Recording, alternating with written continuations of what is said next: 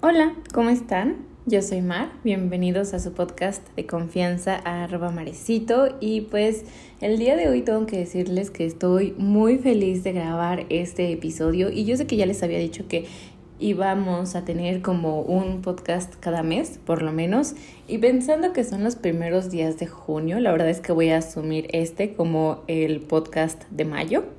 Entonces, pues nada, Hoy les traigo un story time eh, sobre el regreso de mis vacaciones.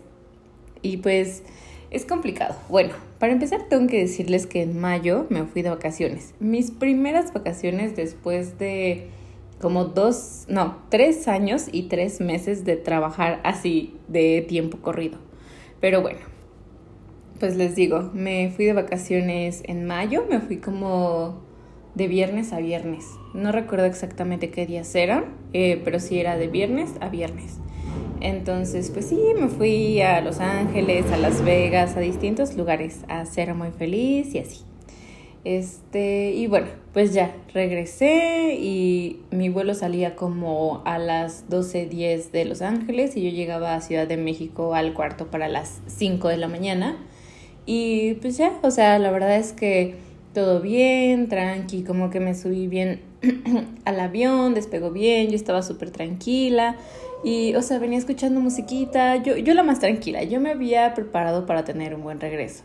Y de repente, cuando vamos llegando, cuando el avión va llegando a Ciudad de México y está a punto de aterrizar, el piloto, ya saben, como que agarra su microfonito y habla y dice como, oigan, ¿saben qué? este, nos reportan que hay ceniza por el volcán, entonces pues no nos van a dejar aterrizar aquí y nos acaban de mandar al aeropuerto de Morelia. Y yo con estos dos pensamientos, y el primero era como, en Morelia hay un aeropuerto, y luego mi otro era mi otro pensamiento fue como hoy rayos ya quería llegar y aparte ya le había dicho a mi novio como que llegaba a esta hora y él ya me estaba esperando y así entonces como que agarré y le escribí como, oye, pues pasó esto, pues, ¿qué onda?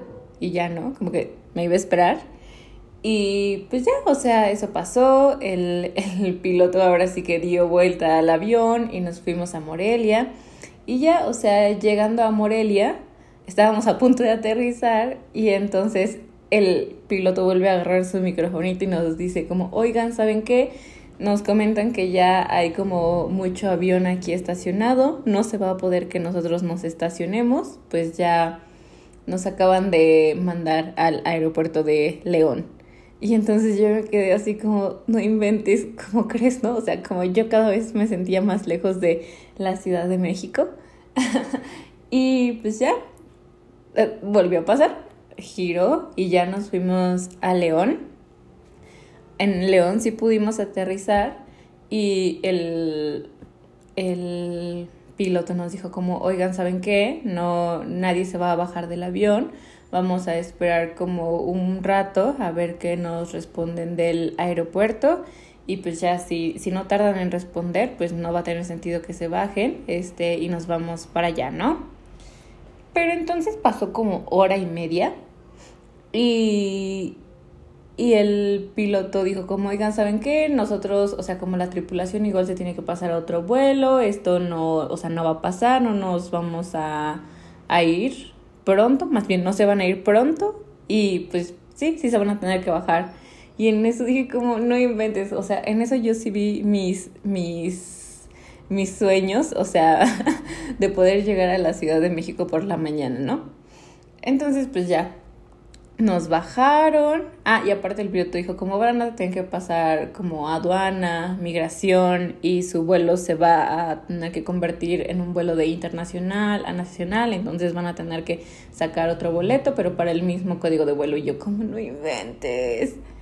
Y pues ya, me bajé, este, con un buen de personas más, todos muy enojados. ya pasé eh, aduanas, migración, como hice una fila para volver a sacar el boleto, pero aparte siento que el aeropuerto es como pues en comparación con el de Ciudad de México más chiquito y entonces como que siento que tampoco estaban preparados para tener tanta cantidad de personas y no había tanto personal, los boletos como que no los imprimieron, sino que nos los fueron llenando a mano, entonces fue como todo un rollo. Finalmente llegué a la sala de espera y pues eso hice, esperar un, un buen rato. Em, o sea, tomemos en cuenta que yo iba a llegar como al cuarto para las 5 de la mañana y que cuando llegué a la sala de espera ya eran como 20 para las 10. Entonces, pues sí, ya habían pasado unas buenas casi 5 horas. Y, y pues ya, solo me sentía muy desesperada y no llegaba tampoco nadie de la aerolínea en la que yo viajaba. O sea, como que según era la la parte, o sea, esa parte de donde yo estaba esperando era la que le correspondía a esa aerolínea y a ese vuelo, pero pues nada. Y ya como hasta las 10.30 llegó un, un chico de, o sea, representando a la aerolínea diciendo como, ya, este, ya en cinco minutos váyanse formando, van a abordar y ya, ya a las 11 van a, va a despegar su vuelo, ¿no? Y en eso yo me sentí muy bien, ya más tranquila y más contenta.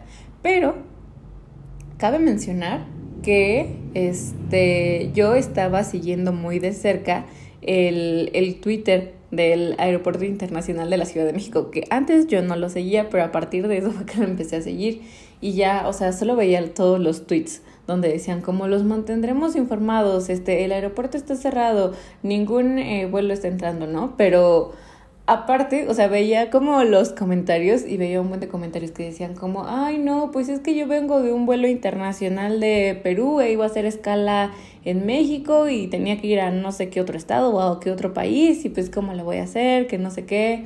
O oigan, como eh, estamos como literalmente atorados en el avión eh, y pues estamos en Acapulco y ni siquiera nos dejan salir y hay como niños llorando. Yo decía, ay no, qué estrés y qué desesperación.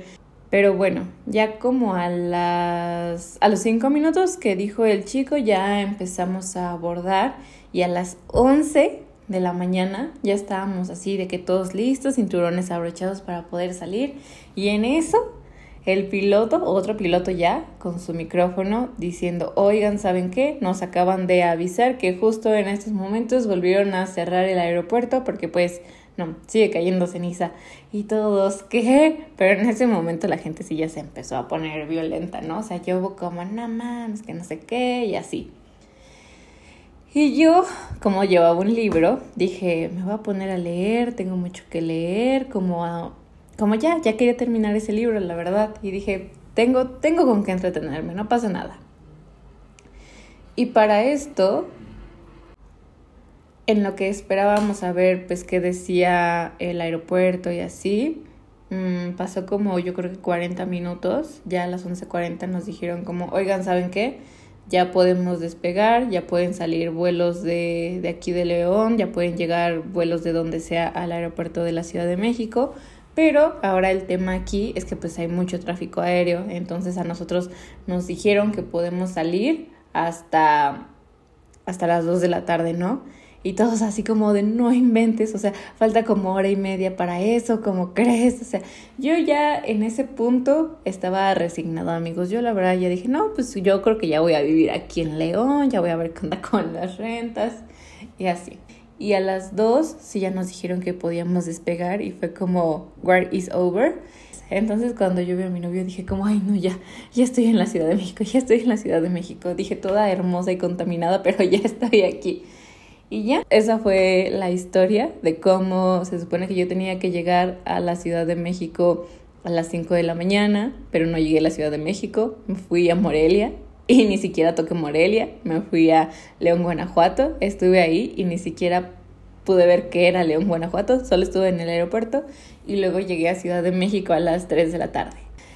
Es todo amigos, este espero que este episodio les haya gustado, les haya entretenido, la verdad es que siento que de tantas cosas que hice durante ese día como de tienes que pasar a migración, a aduanas y como llenar una forma, otra forma y así, en eso se me fue el tiempo y no sentí como que la espera fuera tan larga, pero pues sí, igual no estuvo tan padre, pero lo que saco de esto es que me trajo un nuevo episodio para el podcast y eso me hace feliz y espero que les haya gustado. Y ya saben que si les gustó me pueden escribir a mi Instagram personal, a arroba marecito. Y nos vemos, más bien nos escuchamos en un próximo podcast. Espero que estén bien. Bye.